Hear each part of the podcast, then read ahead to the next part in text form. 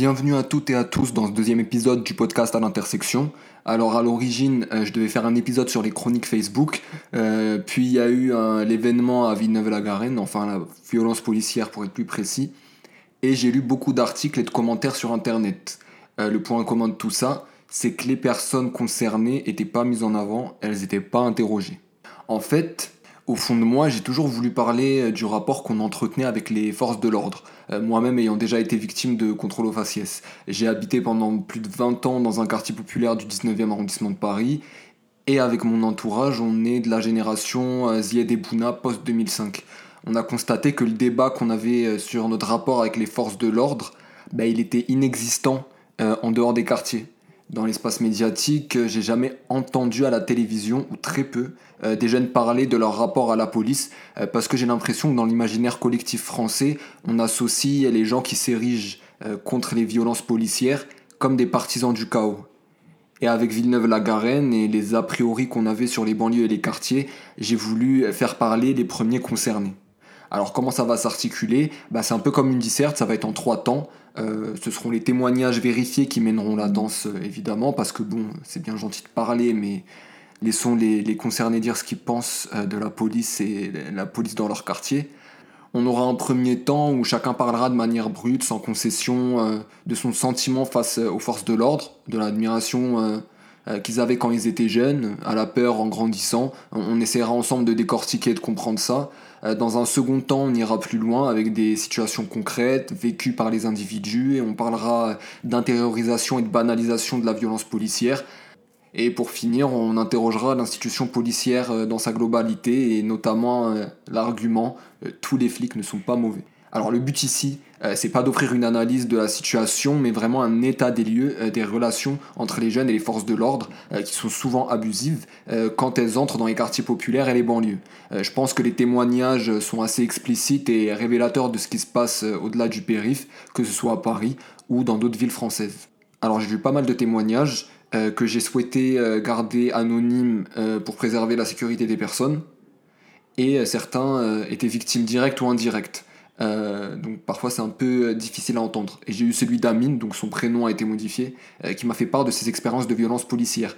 Et comme le hasard fait bien ou mal les choses, bah, juste avant de s'enregistrer, il a évité peu en contrôle, donc je vous laisse écouter. Subhanallah, je viens de sortir de mon, de mon bâtiment et je suis tombé face à face avec la nationale. Et en gros, ils ont laissé passer devant moi un mec, on va dire, habillé en pantalon de ville, chemise, tout ça. Et moi, ils ont fait demi-tour et ils s'attendaient que j'avance vers eux en gros pour me contrôler. J'ai pas fait le con, je suis retourné directement devant mon bâtiment, tu vois. Mais je sais que ils attendaient que la petite bête. Pourquoi ils ont pas contrôlé le monsieur qui était devant moi? Pourquoi moi? En plus, c'est la même patrouille qui m'a contrôlé il y a deux jours. Ils ont vu que j'avais tout en règle. Amine euh, m'explique également que la violence n'a pas d'âge et c'est aussi le ressenti et, euh, l'expérience de euh, beaucoup des témoins qui vont raconter leur première confrontation avec les forces de l'ordre. Et ce que j'aimerais souligner, c'est qu'ils ont tous euh, une situation différente, euh, parce qu'évidemment, les banlieusards et les gens des quartiers, enfin, pas un bloc commun, comme on a trop l'habitude de, les représenter. La première fois où je me suis fait taper par un keuf, j'étais en garde à vue, j'avais 14 piges. Ils m'ont mis trois baffes, je les ai bien sentis. Trois baffes. Frère, t'as 14 piges, tu te, manges, tu te manges des baffes par des darons. Normal, après, c'est plus la même. Quand j'avais 10 ans, je crois, un truc comme ça. Quand on partait jouer au basket et tout, les Condés ils sont arrivés, contrôle, ouais, vous avez pas vu, non, non, je sais pas quoi et tout. Direct, ils nous demandent, ouais, et en fait, vos cartes d'identité, vos bails et tout. Nous, on a 10 ans, t'as vu, c'est. Quel enfant de 10 ans a une carte d'identité sur lui, t'as vu? Il y a quelques années, je devais avoir quoi? 14-15 ans, et euh, on était en bord de Seine avec euh, bah, tout le quartier. Ça implique qu'il y ait des gens de mon âge, des gens un peu plus vieux, des, carrément des plus anciens, etc. On fait une petite soirée où bah voilà, chacun, euh, chacun fait sa vie, on discute, euh, etc. Et la police arrive en fin de soirée quand bah, on, on arrive à être un petit comité, on n'était plus que trois ou quatre. Et la police arrive nos contrôles et euh, bah, mes deux potes plus âgés, eux, fumaient. Ils n'avaient pas euh, des quantités astronomiques sur eux ou quoi que ce soit. Quand ils ont trouvé justement ces quelques joints sur, euh, sur mon pote, ils n'ont pas hésité. Ils ont dit bon, bah, direction le commissariat. Et bah, nous, on, va dire qu'on a essayé d'un peu négocier, de, de, bah, je sais pas, d'atténuer la chose, parce que bah voilà quoi, c'est pour nous, on avait intégré que si on t'emmène au commissariat, on sait pas trop dans quel état tu vas sortir, etc. Et euh, bah, du coup, ils ont pas hésité, ils ont sorti, euh, ils ont sorti leur gazeuse, ils nous ont gazé et ils ont embarqué euh, mon pote qui, bah, justement, faisait peut-être un peu de résistance, c'est pas faux. Bah, ça reste un petit 18 ans à qui, enfin, que tu vas emmener en garde à vue à minuit passé.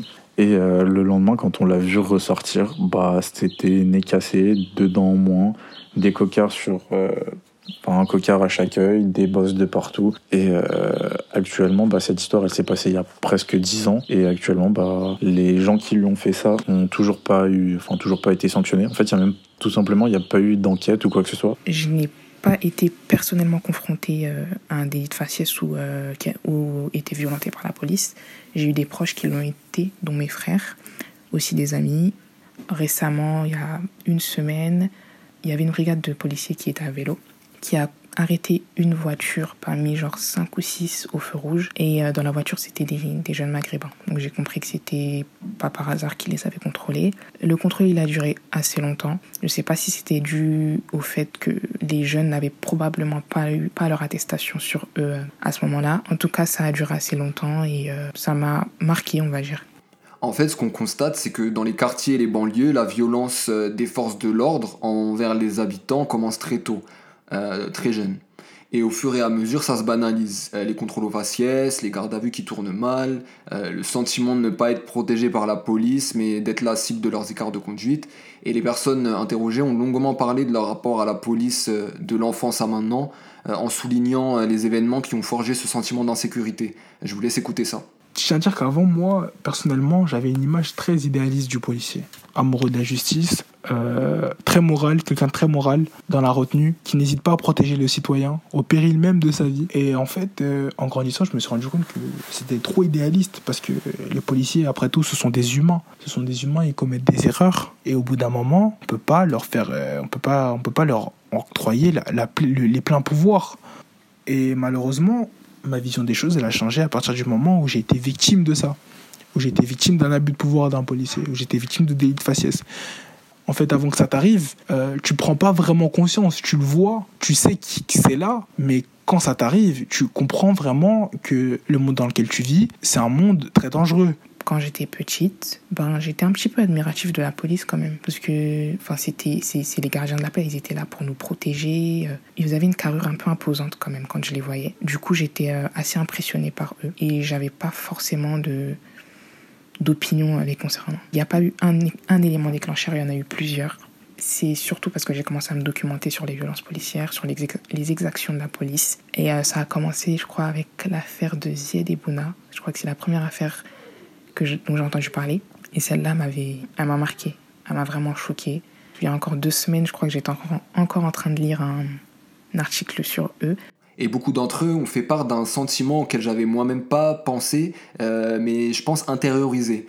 Après avoir écouté ces témoignages-là, ça a fait sens dans ma tête.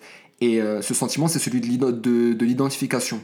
Euh, que ce soit Zied, Bouna, Adama, Théo, bah, c'est des jeunes hommes racisés qui auraient pu être à leur place, à ma place, ou être des frères, des amis, des cousins, comme les témoins le disent eux-mêmes. Et en fait, euh, entendre de telles histoires, bah, ça nourrit un sentiment collectif de peur. Tout le monde est mis dans le même sac. Alors, on se demande pourquoi moi j'y passerai pas? Bon, en fait, quand t'es enfant, quand t'es petit, tu vois, même dans les dessins animés partout, la police, c'est juste les forces de l'ordre, c'est les représentants de la loi, c'est ceux qui font respecter la loi, t'as vu? Toi, tu es là, tu passes, même t'as 5 ans, tu es là, tu, vois, c'est les, les grands monsieur avec des armes et des trucs, tu vois, ils inspirent quand même euh, la crainte. Enfin, la crainte, mais pas de la mauvaise manière. Tu as vu le respect, toutes ces choses. Bah, en fait, plus on a grandi, plus on a vu que la vie, c'était pas facile, qu'on n'était pas tous pareils déjà. par rapport à notre couleur de peau, ces choses-là, tu vois, c'est des choses que tu n'intègres pas tout de suite, tout de suite, tu vois. Et ouais, on a vu des choses, tu vois, les, des contrôles abusifs, les gens qui étaient morts, tu vois. Il y a, plein de choses. Et même si on l'a pas vécu directement, c'était pas nous. On s'est rendu compte que le mec là, il est mort parce qu'il était noir.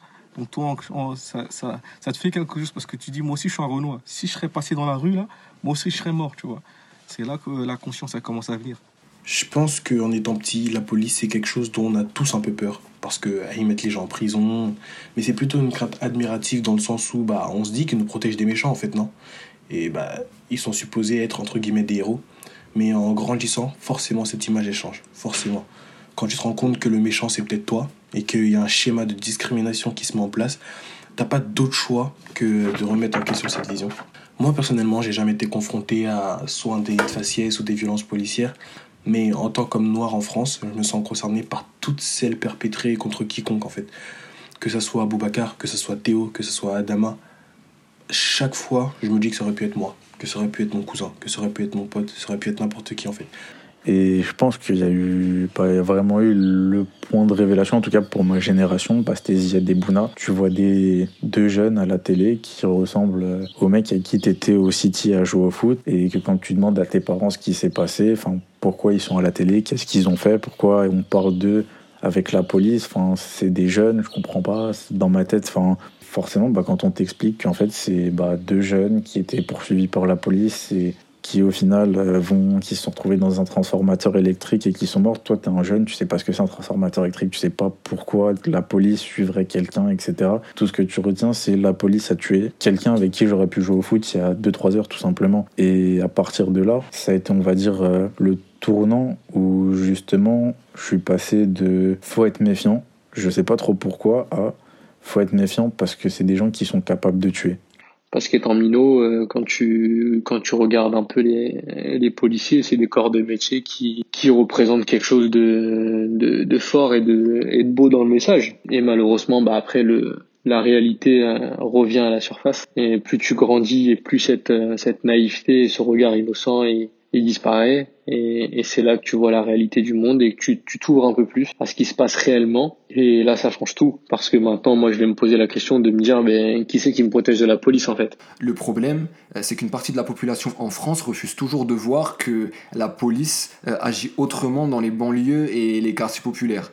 Et pourtant, euh, ce sentiment de crainte, de colère envers les forces de l'ordre est partagé par beaucoup de personnes. Et ça date pas d'hier. Les banlieues et les quartiers populaires, ils n'ont pas attendu euh, les gilets jaunes pour se faire matraquer par la police. Et les médias euh, ont leur part de responsabilité dans ce déni-là, euh, dans, dans cette idée que les banlieusards et les gens des quartiers populaires exagèrent. pourquoi? À cause de la médiatisation partielle et ponctuelle des violences policières. Le souci, en fait, de cette médiatisation ponctuelle et partielle, c'est qu'elle occulte une réalité quotidienne.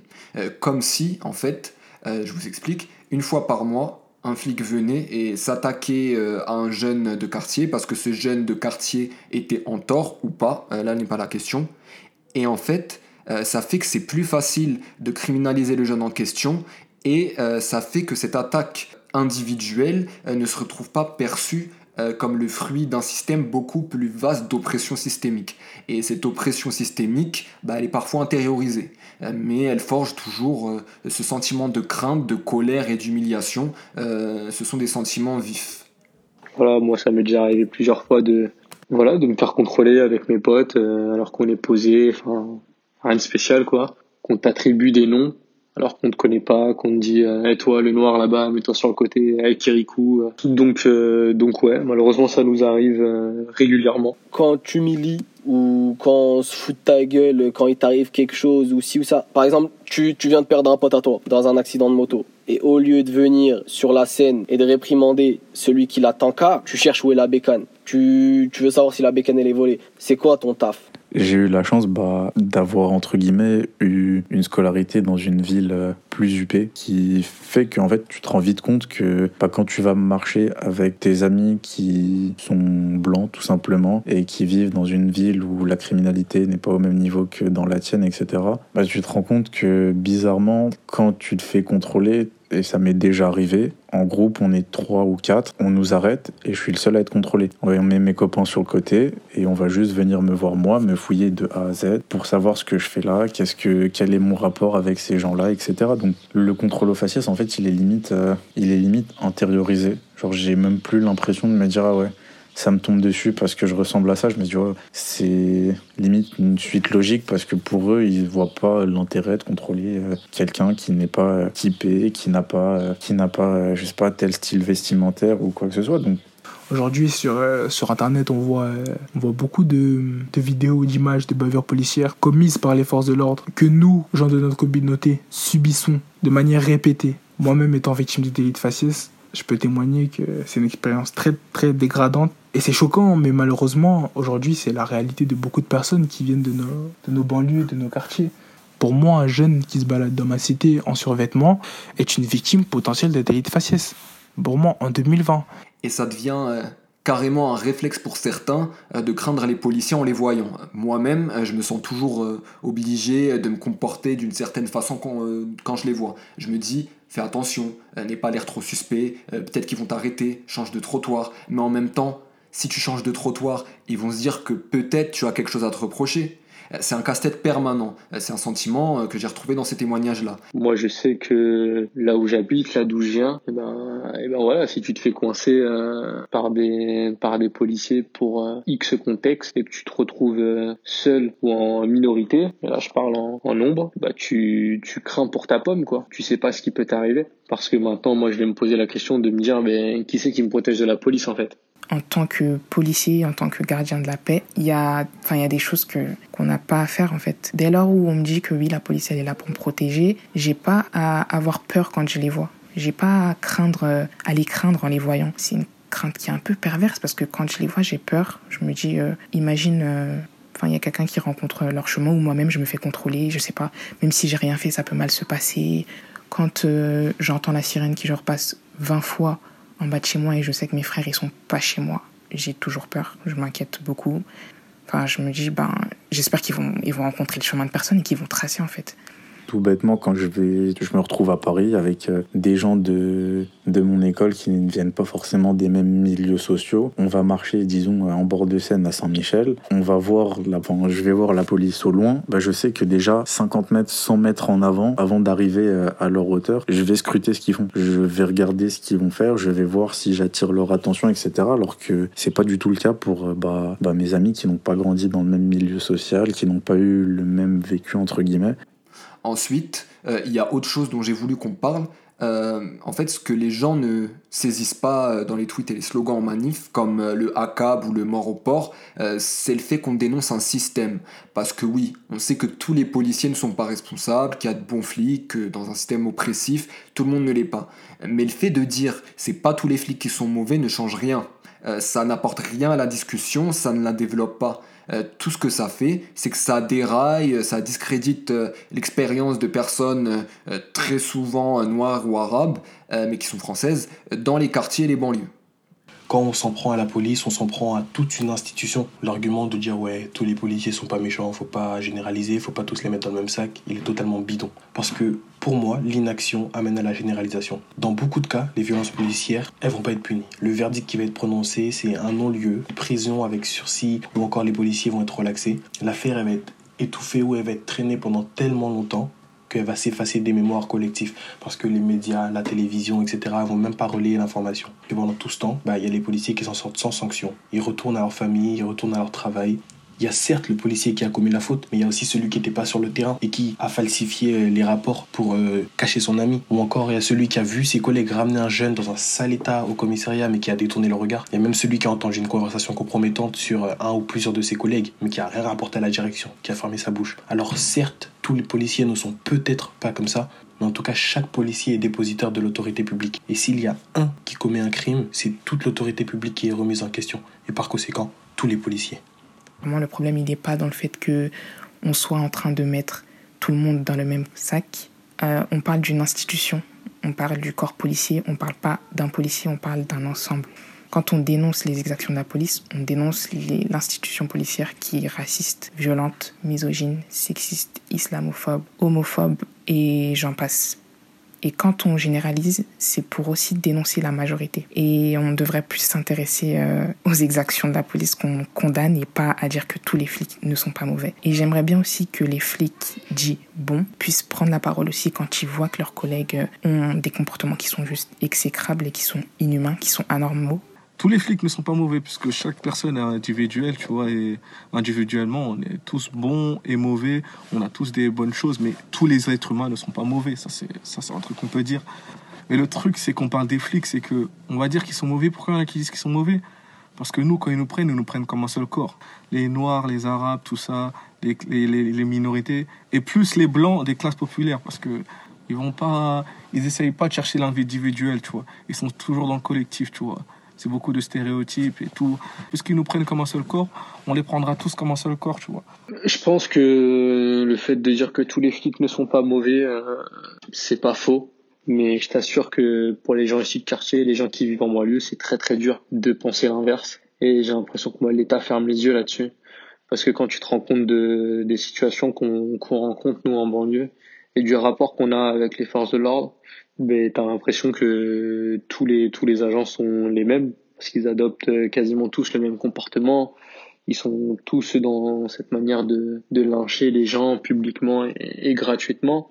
Donc je peux d'un côté aussi comprendre euh, cette position-là. Et on a vraiment l'impression que en banlieue, on nous a foutu euh, des agents qui sont euh, au bout du rouleau et qui sont des fachos et qui qui ne savent pas raisonner et qui savent donner que des coups de bâton. Mais mais bien sûr qu'au fond de nous, on sait bien que tous les tous les agents ne le font pas comme ça et qu'il faut pas mettre tout tout le monde dans le même sac. Si je devais résumer le podcast, et ouvrir à la réflexion, euh, je dirais que lorsqu'on défend la moralité de chaque policier individuellement, on sape le débat, euh, on oublie le problème plus large.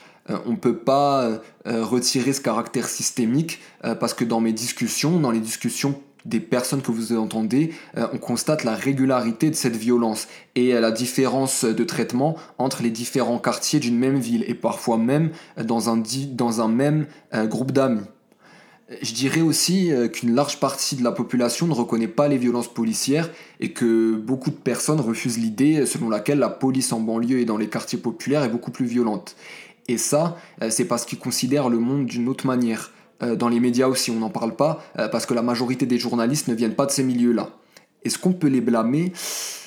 Ça reste à débattre. Moi, je dirais non. je sais que ça ne va pas vous plaire, mais il faut être dans une démarche d'éducation parce que ces, personnes pour que ces personnes comprennent. Euh, le monde euh, tel qu'il est aujourd'hui, tel qu'il a toujours été, est beaucoup trop complexe. En fait, c'est un raccourci dangereux que de penser qu'il est du devoir de l'autre de s'intéresser à nous. Euh, ça marche pas comme ça malheureusement. Et ce qui fait la différence, c'est pas tant le fait d'être déconstruit que de vouloir s'ouvrir l'esprit petit à petit et accepter qu'une partie de la population française a un rapport différent avec les forces de l'ordre. Mais pour ça, il faut écouter et le travail est encore long le contrôle au faciès, c'est un fait qui, franchement, je pense qu'il faut être particulièrement de mauvaise foi pour, euh, pour dire qu'il n'existe pas. Et bah, en ce qui concerne euh, les bavures policières, j'ai eu la chance, entre guillemets, d'éviter ça, mais bah, j'ai déjà été là à des moments où certaines personnes en ont été victimes. Et moi, je voudrais dire aussi aux Français qui nous écoutent que la relation que les jeunes de banlieue, les gens de banlieue entretiennent avec la police, elle est beaucoup trop complexe cette mésentente et cette animosité qui s'est installée entre les deux camps, parce que clairement c'est devenu deux camps, elle n'est pas fortuite, elle n'est pas venue gratuitement. Et il y il y a des choses qui ont poussé les jeunes aujourd'hui, les jeunes de banlieue, à ne pas aimer la police. Je ne justifie pas le fait qu'ils aient cette haine, mais cette haine, elle est compréhensible. Dès lors où un jeune y subit des insultes il entend des insultes racistes, il se fait contrôler pour un oui ou pour un non dans la journée, il se fait contrôler 5 6 fois alors qu'il a rien fait du tout, c'est juste parce que il est noir ou maghrébin et que sa tenue elle porte à confusion entre guillemets parce que oui, effectivement aussi ils adorent les amalgames et que pour eux aussi tout le monde se ressemble. On devrait plus écouter les jeunes. On devrait leur donner la parole un peu plus souvent. On devrait les inviter sur des plateaux télé. On devrait les laisser s'exprimer en fait et euh, je pense que c'est la, seule, c'est la seule chose qui fera que les choses vont se régler. C'est qu'on donne la parole aux habitants des banlieues afin qu'ils puissent euh, se défendre, qu'ils puissent expliquer leurs ressentis, dire ce qu'ils ressentent tout simplement parce qu'ils ont le droit de parler. Ils ont le droit de parler et ils en ont besoin. Surtout, on a vraiment besoin de s'exprimer et d'être compris parce que la situation, elle est inadmissible elle est invivable et ça commence à être lourd en fait. En résumé, euh, depuis des décennies, les quartiers font souvent face à une violence démesurée de la part de certains agents des forces de l'ordre. Et s'il y a une chose qu'il faut retenir, c'est que rien ne justifie une violence policière, que le casier judiciaire soit vierge ou non, que l'individu ait commis un délit ou non. Les contrôles aux faciès aujourd'hui euh, se multiplient, les violences aussi, Et euh, comme l'a dit la jeune femme euh, que, je vais, euh, que je vais appeler Amy, et qui bosse sur des projets pour revaloriser les banlieues et les quartiers, on doit davantage donner la parole aux concernés et arrêter de ne citer uniquement que des sources institutionnelles ou policières ou de pseudo-experts qui n'ont jamais mis le pied dans une cité de banlieue ou dans un quartier populaire dans une grande ville. On arrive à la fin de ce second épisode du podcast à l'intersection qui a fait le tour euh, des différents sentiments euh, des jeunes de quartier face aux forces de l'ordre, euh, de la peur, de la crainte, de la colère ou encore de l'humiliation. J'espère qu'il vous a plu, qu'il vous a ouvert le regard sur certaines situations assez grave et euh, j'espère aussi euh, ne pas avoir uniquement prêché un public de convaincus. Ceci étant dit, on se retrouve très vite pour un nouvel épisode et d'ici là, à bientôt.